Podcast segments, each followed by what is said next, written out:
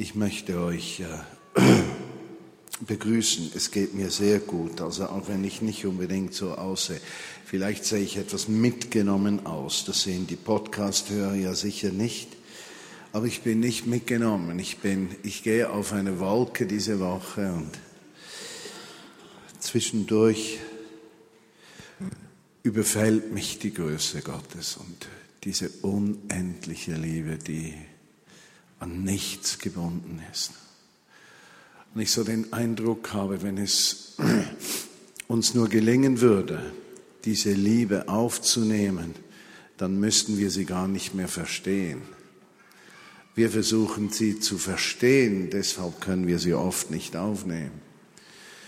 Aber wenn wir unser Herz öffnen können für dieses endgültige Ja Gottes, zu uns, das in seine Bereitschaft gipfelte, alles Trennende auf sich zu nehmen, damit nichts mehr gegen uns spricht und wir damit Zugang haben zu diesem Schöpfer des Himmels und der Erde, diesem Gott der Liebe, diesem Gott, der durch alle Härtigkeit des Herzens, durch jede Härte des Herzens hindurchkommt um den Menschen seine Wärme, Geborgenheit und sein Ja zu vermitteln, um den Menschen die Würde zu geben, die Schöpfer Gott jedem Geschöpf gibt, dann würden wir diese Würde nie verlieren. Dann könnten wir sie ganz im Gegenteil gewinnen und weitergeben. Und etwas vom Größten, was Gott gibt, ist diese Würde, dieser Wert, und wenn jemand an der Existenz Satans zweifelt, muss ich dir sagen, wenn er denn nicht existieren würde, wäre auch, es auch nicht möglich, dass dem Menschen die Würde geraubt wird. Denn diese Würde, die Gott jedem Geschöpf gibt, um diese Würde geht es letztlich dem Widersacher Gottes. Er will dem Menschen die Würde nehmen. Und dort, wo Menschen ihre Würde, ihren Selbstwert verlieren, Dort hat er einen Sieg errungen, der über Jahrzehnte hinweg Menschen in eine menschliche Knechtschaft führt und sie nicht befreit, in ihrem Potenzial zu leben. Und dort, wo Menschen durchbrechen, indem sie ihre Herzen öffnen können für die endlose Liebe Gottes, dort wird diese Würde wieder erstattet und wenn diese Würde wieder erstattet werden, sehen sich die Menschen so, wie Gott sie sieht. Und wenn sie sich sehen, wie Gott sie sieht, dann ist dieser Selbstwert wiederhergestellt und sie sind fähig, von Gott gebraucht zu werden mit allem, was Gott als Samenkorn in ihre Persönlichkeit hineingelegt hat.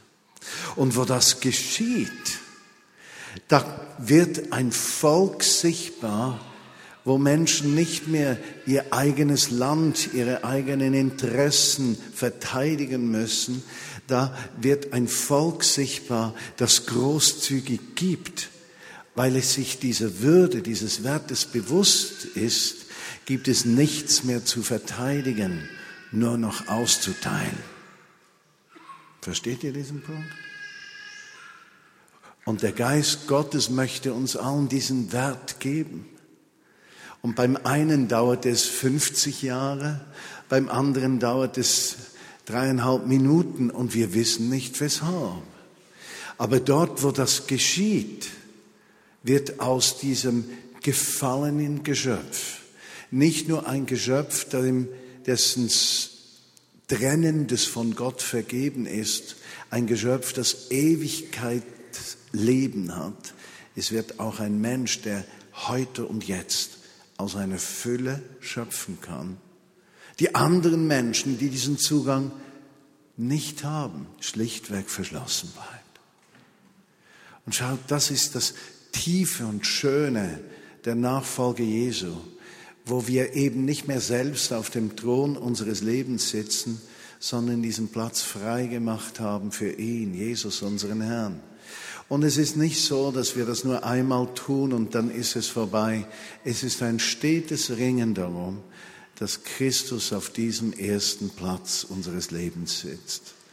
Und je mehr wir seine Gegenwart erfahren und erleben und seine Kraft sehen, desto mehr sind wir hooked ja, von dieser Gewissheit und, und, und haben gar nicht mehr den Wunsch, selbst auf dem Thron zu sitzen, weil wir tief in uns wissen, dass diese Fülle Gottes in uns alles ausfüllt. Und deshalb möchte ich diese heute über, über etwas sprechen, was mir sehr wichtig ist, auch im, im Blick auf die vergangenen zwei Wochen, auf die Begegnungen, die wir mit Gott gehabt haben. Erlebe ich die ganze Zeit, wie eine Wolke über mir ist, respektive unter mir. Also manchmal weiß ich nicht, ist sie über mir oder unter mir. Und meine Nächte sind so, dass ich empfinde, ich erwache jede Stunde Ungefähr deshalb weiß ich, diese Erfahrung ist nicht nur ein Abschnitt von einigen Minuten, wo ich träume, sondern ich erwache so jede Stunde und ich spüre, wie diese Herrlichkeit Gottes über mir ist und sie hält mich irgendwie wach und ich falle nicht in den Tiefschlaf, aber ich schlafe trotzdem tief und bin am Morgen ausgeruht. Begreift ihr das? Und ich merke, wie diese Gegenwart Gottes über mich kommt und einen unglaublichen Hunger weckt in mir. Und ich kann gar nicht sagen, wie groß dieser Hunger ist, dieses Verlangen, dass überall, wo ich bin, dass Menschen von der Liebe Gottes berührt werden. Und es kommt mir vor, als wäre ein ständiger Strahl. Heute ging ich etwas trinken und wie ich da ins Restaurant reinkomme, sagt der Andi zu mir, ja, das ist schon verrückt, also das, das könnt ihr gar nicht verstehen. Also das geht doch nicht. In diesem Moment hätte er an mich gedacht und ich stehe vor ihm. Und ich habe gewusst, mein Geist hat sich bei ihm angekündigt. Ich habe gewusst, dieser Jesus in mir hat sich bei ihm angekündigt. Und dieser Mann kommt immer zu meinem Tisch und heute hat er zum ersten Mal nach vier, fünf Jahren gefragt, was machst du eigentlich? Ich war nie frei für ihn zu beten, weil ich gedacht habe, ich habe den Fisch an der Angel, aber ich ziehe den nicht rein, bis er kommt. Und es war für mich ein riesiges Erlebnis zu sehen, wie diese Gegenwart von Gott abstrahlt von uns und uns vorausgeht. Diese Wolke ist vergleichbar mit einer Salbung. Wir können eine Salbung von Gott kriegen, wir können sie verlieren. Das Allerwichtigste dabei ist, wenn diese Salbung da ist oder diese Wolke, dass wir sie nicht verlassen. In dieser Wolke, und ich erkläre euch dann das besser, weil das klingt jetzt alles irgendetwas komisch, aber diese Wolke, wenn sie da ist, wir können die verlieren, wenn wir zu sehr auf uns selbst achten oder zu stark auf Umstände sehen. Schaut, unser Selbstbewusstsein, unser Achten auf uns selbst, das macht uns immer wieder zu einem Mittelpunkt unserer Aufmerksamkeit. Und in diesem Sinne geht die Aufmerksamkeit weg von ihm.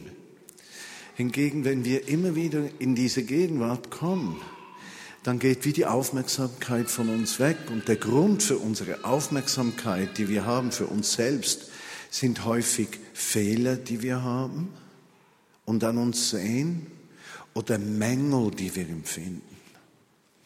Und wenn wir mangelorientiert sind oder fehlerorientiert sind, dann orientieren wir uns nicht an Gott. Bei Gott gibt es keinen Mangel. Versteht ihr den Punkt?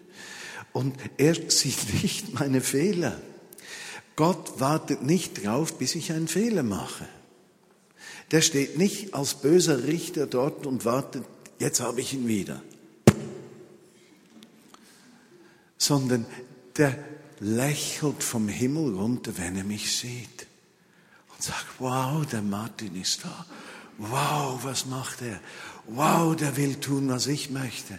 Wow, da kann ich hin. Versteht ihr den Punkt? Das ist so ein anderes Gottesbild und ein anderes Menschenbild. Weil in dem Moment, wo du wegschaust von der Fehlerhaftigkeit, wo du wegschaust vom Mangel, verbindest du dich in seiner Nähe mit seiner Versorgung. Und dann merkst du plötzlich, wenn er bei dir ist, dann sind Probleme plötzlich nicht mehr groß. Versteht ihr das? Die sind wie weg. Also es wird alles relativiert. Und du merkst, eigentlich muss ich nur seine Nähe haben. Und der Rest spielt nicht die gleiche Rolle. Nun, weil ich das als Wolke erlebe im Moment, spreche ich darüber und ich sage nicht, dass jetzt ein tiefschürfendes biblisches Teaching über die Wolke in der Bibel kommt. Ich möchte euch nur dabei helfen, etwas besser zu verstehen. Und ich weiß, einige von euch lieben Botschaften mit Punkt 1, 2, 3. Wenn du zu diesen Menschen gehörst, dann mach doch auf ein Blatt Papier 1, 2, 3 und passe das, was ich sage, in das 1, 2, 3 rein und dann bist du am, am Ende total glücklich. 1. Mose 1. Und, und hört mal zu, ich, ich nehme hier die Übersetzung uh, The Message die englische Übersetzung. Ich liebe die. Sie wurde geschrieben für Menschen, die Jesus nicht kennen, um das Wort Gottes zugänglicher zu machen. Und wenn du ein häufiger Bibelleser bist, musst du ab und zu die Übersetzungen ändern. Der Grund liegt einfach darin, dass du den Text bereits kennst und wenn du den ersten Satz des Kapitels gelesen hast, dann bist du innerhalb von 3,02 Sekunden beim Vers 59, weil du genau weißt, was kommt. Deshalb muss man Übersetzungen wechseln. Äh, hört mal gut zu. 1. Mose 1, 1, Genesis 1, 1. Zuerst das. Gott schuf die Himmel und die Erde. Übrigens, der Schönheit, dass hier die Mehrzahl ist. Wie konnten die damals etwas von all den Galaxien wissen? Zuerst das. Gott schuf die Himmel und die Erde. Alles, was ihr seht und alles, was ihr nicht seht. Die Erde war eine Suppe von nichts, eine bodenlose Leere, eine tintenmäßige Schwärze. Ist das nicht ehrlich übersetzt? Und Gottes Geist brütete wie ein Vogel über diesem wässrigen Abgrund. Wunderschön gesagt. Also, achtet mal. Da ist Gottes Geist, der brütet wie eine Wolke, heißt es in anderen Übersetzungen. Er brütet über einen wässrigen Abgrund, ja, über eine Suppe von nichts, über eine bodenlosen Leere und etwas geschieht.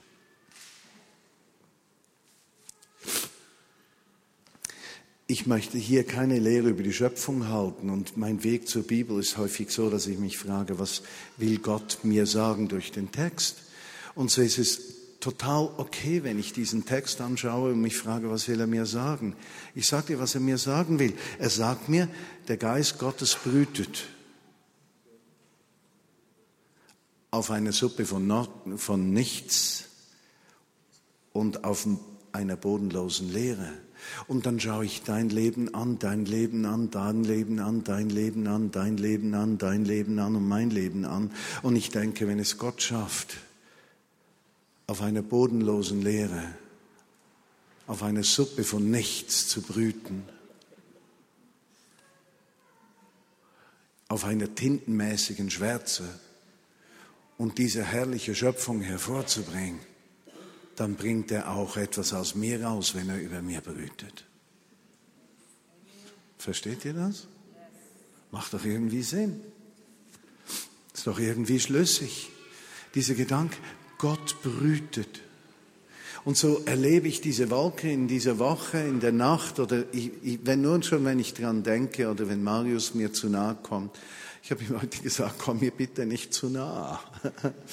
Und komm nicht auf die Idee, für mich zu beten so lass mich in Ruhe, sonst kriege ich Probleme, äh, hat es damit zu tun, dass diese, diese Wolke, diese Saubung etwas Unglaubliches ist, das uns die Türen öffnet und die Augen öffnet und uns reich macht innerlich. Und ich merke, wie mein Inneres gestärkt ist, wie ich ausgeschlafen, ausgeruht bin, weil mein Geist ausgeruht ist. Mein Geist ruht in ihm. Und das befreit von jedem Druck von Leistung. Ich habe in diesen drei Wochen, musste ich im Gesamt ungefähr 24 Mal reden. Oder zweieinhalb Wochen, 24 oder 25 Mal. Äh, um ganz ehrlich zu sein, du kriegst es nicht mehr hin, dich vorzubereiten. Du kannst nur noch eines machen. Du gehst unter die Wolke. Das ist der einzige Ort, wo du dann merkst, jetzt fließt das. Weil sonst bist du vollständig überfordert von diesem Punkt 1, 2, 3. Ich meine, diese Punkte bringen dich dann zum Wahnsinn. Aber wenn du weißt, dass du unter die Wolke gehst, dann weißt du gleichzeitig, dass unter dieser Wolke, dieser Führung, dieser Gegenwart des Geistes bei einzelnen Menschen, bei einzelnen Sätzen etwas geschieht. Ohne dass du das weißt, wird etwas geboren im Geist des Nächsten, weil der Geist Gottes durch den Geist des Menschen zum Geist des Nächsten wirkt und der Geist von innen her Veränderung ins Leben bringt. Das klingt komisch, aber es ist absolut, wie ich es erlebe. Es ist interessant, wenn ihr die Wolke und die Bedeutung der Wolke seht, äh, in, im Buch, äh, im zweiten Buch Mose zum Beispiel, im Buch Exodus, äh, im Vers, äh, Kapitel 13, Vers 20 und folgende. Dort lest ihr, wozu diese Wolke dient. Es gibt eine Wolke und diese Wolke wurde dem Volk Israel verheißen und diese Wolke würde das Volk führen. Und es heißt hier in diesem Text, während des Tages würde diese Wolke vorangehen dem Volk Israel und in der Nacht wäre es eine Feuersäule. Und Gott sagte zu ihnen, bewegt euch nicht, wenn sich die Wolke nicht bewegt, sondern bleibt so lange am Ort, wie die Wolke am Ort ist. Also offensichtlich ist eine Art dieser Wolke, ein Ausdruck dieser Wolke ist Gottes Führung. Jetzt ist es höchst interessant, wenn ihr diese Texte lest in Exodus, in äh, Deuteronomum, äh, im zweiten und fünften Buch Mose, wie Gott die Reise des Volkes Israel in der Wüste organisiert. Das ist äußerst interessant. Auf der einen Seite gibt er ganz genaue organisatorische Anweisungen, wie sie die Sache zusammenpacken müssen und welcher Stamm auf welcher Seite was zu tragen hat, wer vorausgeht, wer hinten nachgeht, was links ist, was rechts ist und wie sie sich fortbewegen sollen. Alles strikt und klar definiert. Und sie wussten jedes Mal, wenn wir in Bewegung kommen, dann müssen wir das genau so machen. Dieser Stamm hat diese Aufgabe, die eine, einen tragen das Holz, die anderen müssen die Bundeslade tragen, die Dritten müssen die, das Zelt tragen und so weiter. Alles war geklärt, alles war definiert. Die eine Seite, die Seite des Menschen. Und auf der anderen Seite war die Seite der anderen Seite, der Hebräer, der Jenseitigen, die Seite Gottes. Und die kam spontan, manchmal waren sie eineinhalb Jahre am gleichen Ort und die Wolke bewegte sich nicht. Dann gab es Zeiten, da hatten sie kaum ihr Lager aufgeschlagen, da bewegte sich die Wolke wieder und es hieß wieder zusammenpacken. Und dann stelle ich mir vor, da hat es ganz gewiss auch sehr gewissenhafte Israeliten gegeben unter dem Volk Gottes. Die müssen sich aufgeregt haben. Jetzt haben wir doch soeben ausgepackt und alles aufgestellt. Jetzt müssen wir wieder alles abbrechen, weiterziehen. Kann der nicht mal eine gewisse Regelmäßigkeit in die Reise bringen? Ja. Und wir wissen, wenn wir die Geschichte lesen, wie viele Male sie gemurrt haben gegen Gottes Führung, nicht wahr? Aber es hatte etwas mit dieser Spannung des Menschlichen und des Göttlichen zu tun. Aber wenn sich die Wolke bewegte, wussten sie, jetzt geht's auf.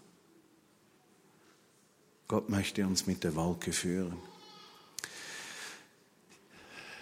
Ich habe etwas, was mich ungemein bewegt. Und zwar habe ich den Eindruck, dass wir im Moment an einem Ort stehen, auch als Vineyard Bern, wo Gott sagt, bereitet euch vor für das, was kommt.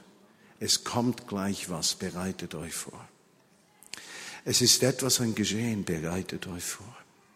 Und es gibt einige Zeichen dafür. Und ein Zeichen war unsere Reise nach Australien, wo wir mit sämtlichen Leitern, äh, Hauptleitern von Vineyard-Bewegungen zusammen waren. Und wir haben einen ganzen Tag lang God Stories gehört und erzählt. Und ich sage euch, was das höchst Erstaunliche war. diese God Stories, die haben sich alle unglaublich geglichen. Es spielt gar früher, vor 10, 20 Jahren, wenn es um Totenauferweckung ging oder riesige Heilungserlebnisse, dann konnte man sagen, die sind bestimmt aus Asien, aus Afrika oder sie kommen aus Südamerika. Ja? Aber wie wir da Geschichten erzählt haben, wusste man nicht mehr, war das jetzt eine europäische, eine afrikanische, eine südamerikanische, woher? Weil die Geschichten waren alle gleich und hatten alle die gleiche Stärke. Und es war für mich ein Indikator dafür, es ist etwas am Geschehen in Europa. Etwas ist am Aufbrechen. Wir wissen noch nicht wann und wir wissen nicht wie, aber etwas bricht auf, als würde das Evangelium, das vom Nahen Osten über Galatien, über Griechenland nach Europa gekommen ist und von dort auf alle Kontinente ging, als würde das zurückkommen. Und könnte es sein, dass dieses Samenkorn, das über Jahrhunderte gesät wurde, in aller Schwachheit und Fehlerhaftigkeit, könnte es sein, dass dieses Samenkorn zurückkommt und bei uns zu sprießen beginnt. Und könnte es sein, dass wir an der Tür eines geistlichen Aufbruchs stehen, den wir noch gar nicht intellektuell verstehen können, der sich im Herzen abzeichnet. Und könnte es sein, dass Gott einzelne Gemeinschaften besonders beruft, sich zu öffnen für eine Zeit der Ernte, von der Jesus spricht in Matthäus 9, 35 bis 37. Und könnte es sein, dass wenn es solche Gemeinden gibt, dass die Vineyard Bern eine ist, da brauche ich dann nicht mehr zu fragen, könnte es sein, dann kann ich nur sagen, ich weiß, sie ist eine dieser Gemeinden. Und dann heißt es, wollen wir uns vorbereiten, dass ein, zwei, drei, viertausend Menschen zum Glauben kommen können. Und wollen wir uns vorbereiten, diesen Menschen zu helfen, im Glauben zu wachsen wollen wir uns vorbereiten, Menschen im Glauben zu unterweisen und ihnen zu zeigen, was der Glaube des Herzens im Alltag bedeutet. Und wenn diese Vorbereitung geschieht jetzt, dann brauchen wir vor allem eines, die Wolke. Denn diese Vorbereitung hat nichts mit menschlichen Fähigkeiten zu tun. Vielleicht auch, aber als solche, die dazukommen. Aber sie Sie hat mit Zubereitung unserer Herzen zu tun, der Weichheit, der Offenheit, der Bereitschaft, uns dem Geist Gottes zu unterziehen und hinzugeben, damit Jesus, unser Leiter der Gemeinde, der Leiter der Vineyard Bern, Jesus Christus, damit er seine Gemeinde gut leiten kann. Und braucht er nicht Mitarbeiterinnen und Mitarbeiter wie dich und mich, wir als seine Mitarbeiter, die weichen Herzens, ihm einfach ihr Leben öffnen und sagen, was du möchtest, soll geschehen. Sprich nur ein Wort. Und gehört dann nicht dazu, dass wir aus Vineyard Bern sagen, wir bewegen uns, wenn sich die Wolke bewegt und wenn sich die Wolke nicht bewegt, bewegen wir uns nicht.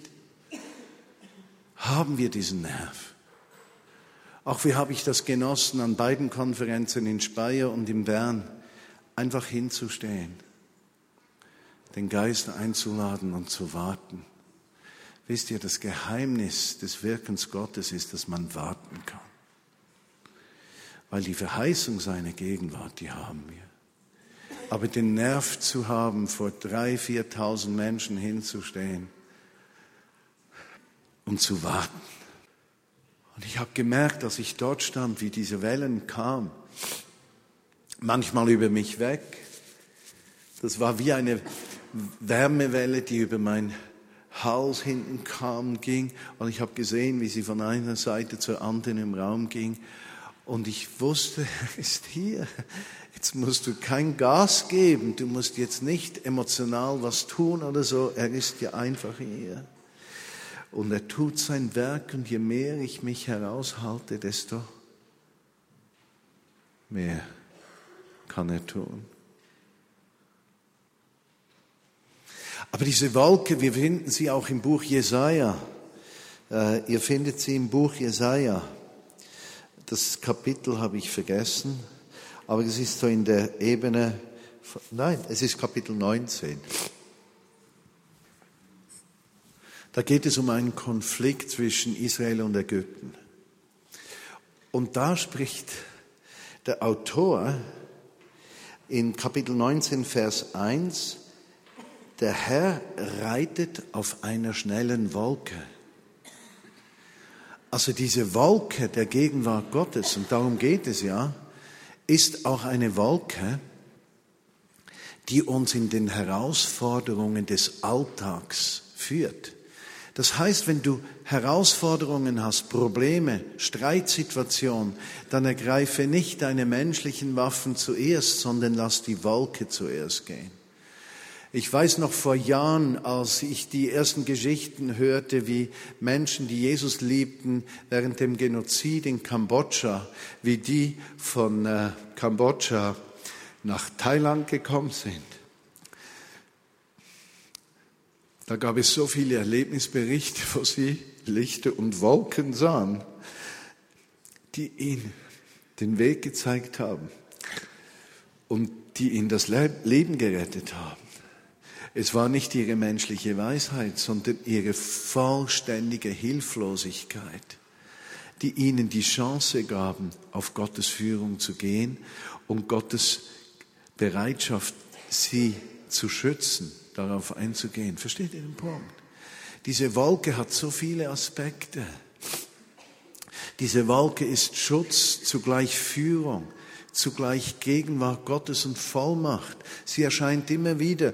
Und der Ort, wo sie immer wieder genannt wird, in den ersten fünf Büchern Mose, achtet euch darauf. Wisst ihr wo? Im Allerheiligsten drin. Diese Wolke ist im Allerheiligsten, das heißt, diese Wolke hat zu tun mit Gottes Gegenwart.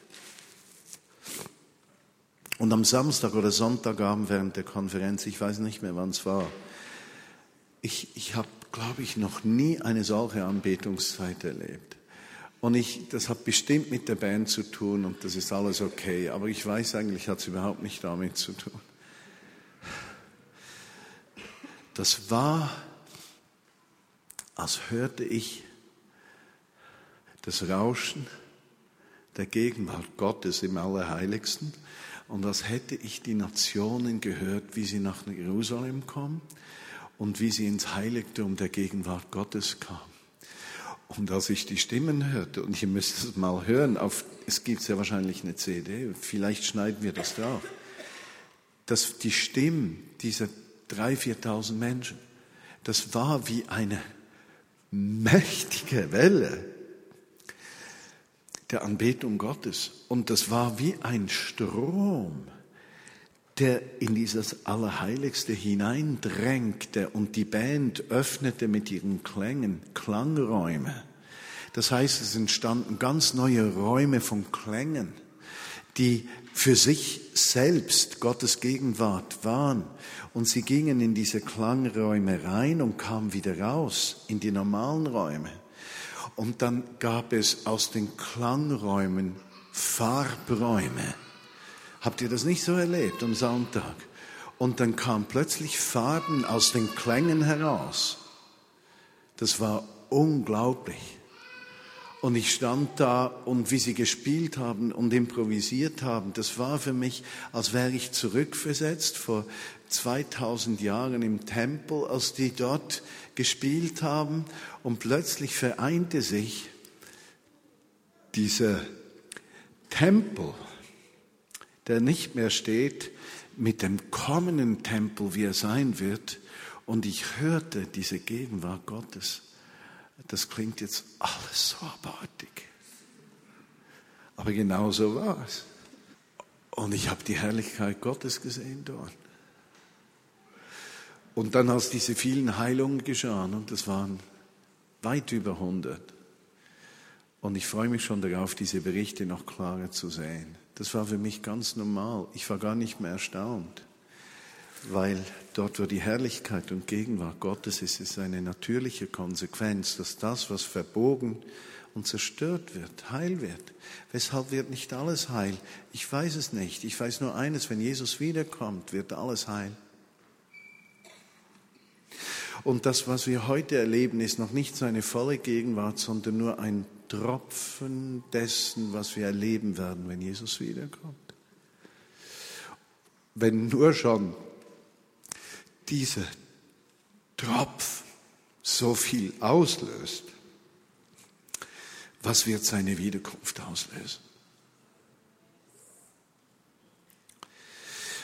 Und können wir da nicht nur in einer Weise reagieren, dass wir sagen, Maranatha, Jesus, komme schnell, in der Erwartung seiner Wiederkunft auf der einen Seite und auf der anderen Seite in der Erwartung, dass er uns jeden Tag wieder einen Tropf mehr gibt. Ich habe gemerkt, ich möchte nicht mehr, dass ein Tag vorbeigeht, ohne dass ich diese Wolke erlebe weil ich merke, dort wird meine Seele satt, mein Geist genährt. Und ich werde fähig zu dienen, unabhängig davon, wo die Menschen stehen. Jesus wird auf eine Wolke kommen. Wie er in den Himmel gefahren ist, kommt er auf der Wolke.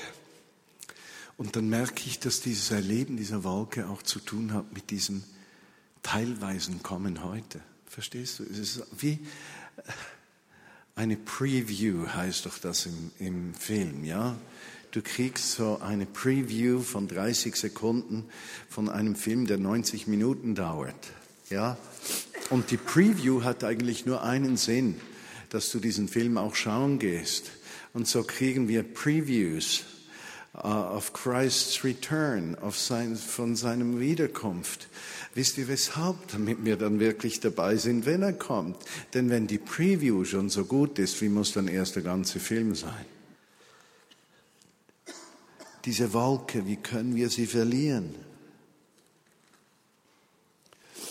Jesus ist sehr deutlich, er sagt, die Sorge um unser tägliches Leben nimmt uns den Blick für Christus.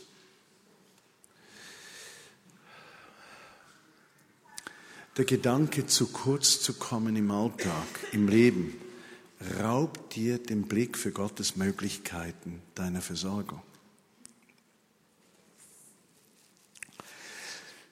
Geiz ist eine Wurzelsünde und der Zauberei gleichzusetzen. Weshalb? Weil sie den Menschen abhängig macht von sich und ihm diese Tür der Abhängigkeit von Gott raubt. Geiz verzaubert den Menschen, dass er nur noch auf das schaut, was er hat oder noch nicht hat. Großzügigkeit bewirkt, dass im ganzen Leib Licht ist. Wenn das Auge einzig ist, was bedeutet großzügig? Dann ist im ganzen Leib Licht. Wenn das Auge nicht eins ist, sondern zwei, dann gibt es eine Double Vision, eine Division, eine Spaltung. Wo Geiz und Eifersucht ist, gibt es immer Spaltung in Familien, bei Erbschaften, in Gemeinden, in Clans, in Ländern, unter Staaten, in Unionen von Staaten. Wo Geiz regiert, gibt es immer Spaltung. Großzügigkeit führt zusammen. Großzügigkeit bewirkt, dass Licht in die Menschen kommt. Wo Licht ist, ist keine Finsternis. Wo keine Finsternis ist, ist eine Landebahn für den Geist Gottes. Wenn wir uns wünschen, eine Landebahn des Geistes Gottes zu sein, dann müssen wir Licht in unserem Leben haben. Licht haben wir nicht, weil wir vollkommen sind, sondern weil die Großzügigkeit in unserem Leben eine Spiegelungsfläche der Großzügigkeit Gottes uns gegenüber ist in der Vergebung. Deshalb heißt es, Er kann uns vergeben, wenn wir vergeben. Denn die Großzügigkeit des Vergebens der Fehler des Nächsten an mir öffnet mein Leben für die Vergebung Gottes. Diese Großzügigkeit befreit mich von mir selbst und gibt ihm Raum. Und so werden wir eine Landebahn des Heiligen Geistes. Versteht ihr? Und jetzt höre ich besser auf. Jesus, ich bitte dich, dass du mit deinem Geist kommst. Herr, und das war vielleicht nicht eins, zwei, drei heute, aber es war eins. Herr, komme du mit deinem Geist. Herr, schenke uns diese Wolke. In dieser Nacht begegne den Menschen dieser Gemeinde. Herr, befreie uns durch deine Gegenwart von allem, was uns trennt, von dieser Einzigartigkeit deiner Gegenwart. Befreie uns von Sorgen, von negativen Dingen, die uns belegen, von Ängsten, von, von einem Konzentriertsein auf uns und schenke uns, dass wir uns unter diese Wolke stellen können, diese Salbung, diese Gegenwart, dieses Getragensein von Liebe, die du ausgießt ohne Bedingung. Vater, hilf uns zu verstehen, dass wir nicht bessere Menschen werden durch menschliche Kraft. Hilf uns zu verstehen, dass es wohl unseren Willen und unsere Bereitschaft braucht aber dass menschliche Kraft uns immer ans Ende unserer Möglichkeiten führt. Und dass es nur diese göttliche Kraft ist, dieses unumschränkte Ja, dieses endlose, unerklärbare Meer der Liebe Gottes, das über uns brütet, auch wenn wir empfinden, wir seien eine bodenlose Leere oder eine oder eine, oder eine Suppe von nichts oder nur tintenmäßige Schwärze. Und dass wir erleben, wie du über diese tintenmäßigen Schwärze, über diese Suppe von nichts, über diesen, dieser bodenlosen Leere unseres Lebens die größten Schönheiten der Schöpfung ausbrüten kannst. Deshalb brüte es aus über uns. Heute, in dieser Nacht, in der kommenden Woche, brüte über uns. Heiliger Geist, brüte. Diese Wolke, dass sie nicht weggeht, sondern uns alle heimsucht. Und ich bitte dich für die Menschen, die hier sind, die die dich noch nicht kennen, die nie, die nie eine Entscheidung gefällt haben, dass du der Herr ihres Lebens bist, die nie die Vergebung alles dessen erlebt haben, was sie von dir trennt, die innerlich empfinden, dass das Trennende in ihnen immer noch stärker ist als das Verbindende von dir. Ich bitte dich, dass diese Menschen heute Abend einen Durchbruch erleben und die Entscheidung fällen. Falls du dazu gehörst, bete mit mir.